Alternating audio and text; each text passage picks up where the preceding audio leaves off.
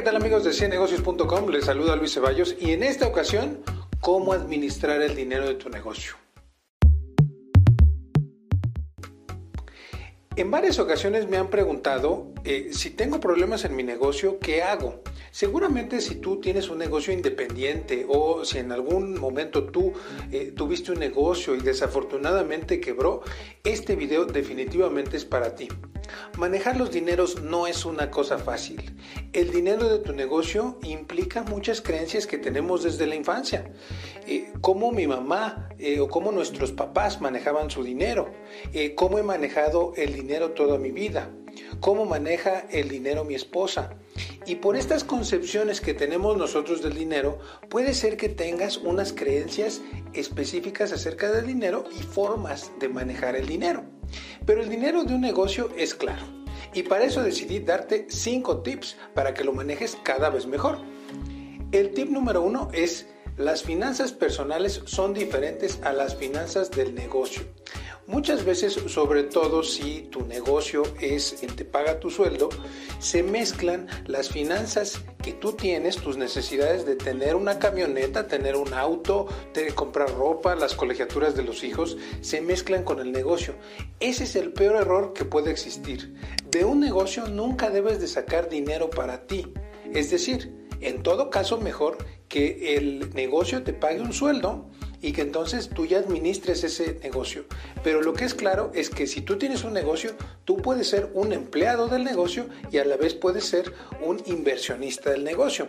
Seguramente si tú tienes un negocio te has dado cuenta que a veces tomas de la caja chica y no lo reportas. Bueno, pues ese negocio eh, va a tener fugas, va a tener mermas y va a tener pérdidas y si tú lo haces, tu personal también lo va a hacer.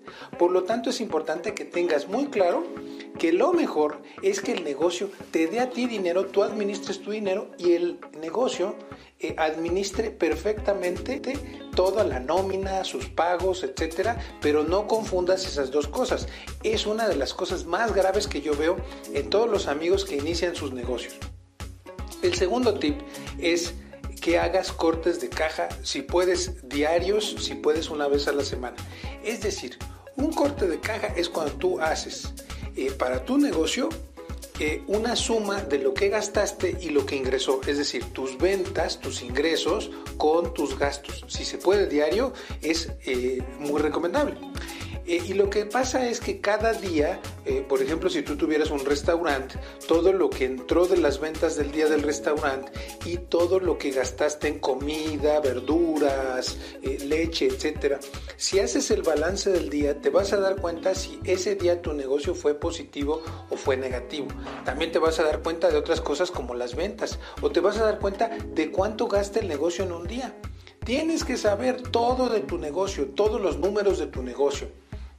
Yo te puedo comentar en mi caso, como consultor y capacitador de negocios de tantos años, te puedo decir que yo tengo mis estadísticas de cuánto es la nómina, cuánto debo de pagar de impuestos, qué porcentaje del alquiler o de la renta es sobre el total de mis ventas, cuál es mi porcentaje de crecimiento, cuánto vendo al día, en fin, tengo todas mis estadísticas de todos los negocios que yo he tenido.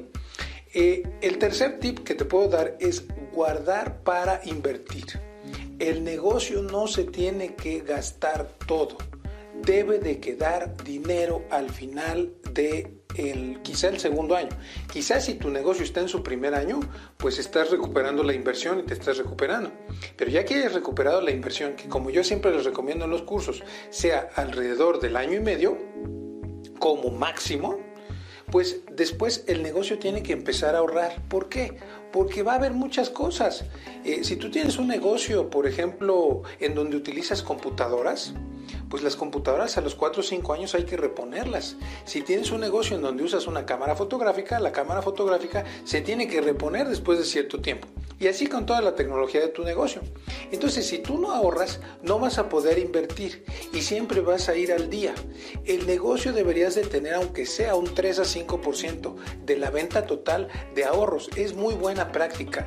Y tú, por lo menos, quedarte después de toda la contabilidad de tu negocio con un 30%. Así es como se debe de manejar correctamente. Claro, yo entiendo.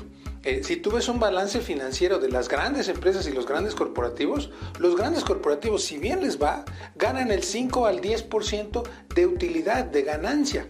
Bueno, en un pequeño negocio eso no te lo puedes permitir. El cuarto tip es nunca juegues con la nómina.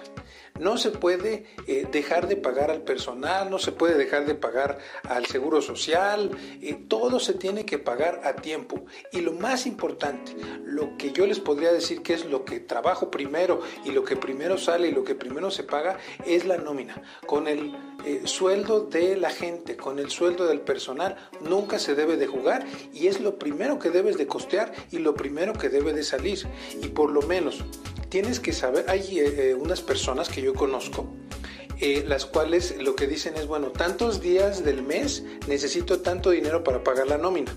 Por ejemplo, del día 1 al día 10 necesito 100 mil pesos para pagar la nómina. Del día 11 al día 20 necesito 30 mil pesos para pagar la renta. Y así sucesivamente y ellos saben en qué momento ellos van a ganar. Mantener a raya tu dinero y mantener a raya la nómina es la mejor manera de eh, mantener tu negocio. Y una de las cosas que la gente no sabe a propósito de la nómina es que eh, hay gente que primero contrata y luego eh, se da cuenta que gastó mucho en la nómina. Y aquí sí tiene que ser exactamente al revés. Es si vendes 100 dólares, ¿cuánto estás dispuesto a invertirle en la nómina? Eso es, también es muy importante. Y finalmente, te quiero decir antes de terminar este video, que debes de proteger totalmente tu utilidad. Es decir, tu ganancia es primero. Y si tú no estás pendiente todos los días del negocio de tu utilidad, no se va a generar. Es decir, tú tienes que saber cuánto se gastó, cuánto mermó, cuánto es lo máximo que podemos pagar de esto, cuánto tenemos que vender. Si tú te sabes todos tus números y sabes cuánto vas a ganar al final del día, ese dinero tiene que entrar al banco o lo tienes que tener en tus manos. Si ese dinero no te ha llegado, eh, necesitas una reestructura financiera. Y por eso siempre me encanta, eh, si quieres venir a nuestros cursos, déjanos tu WhatsApp o tu correo en la, de, la caja de comentarios o eh, sigue viendo, tenemos más videos para que aprendas más de administración dentro de nuestro canal de 100 negocios y nos vemos en una próxima ocasión.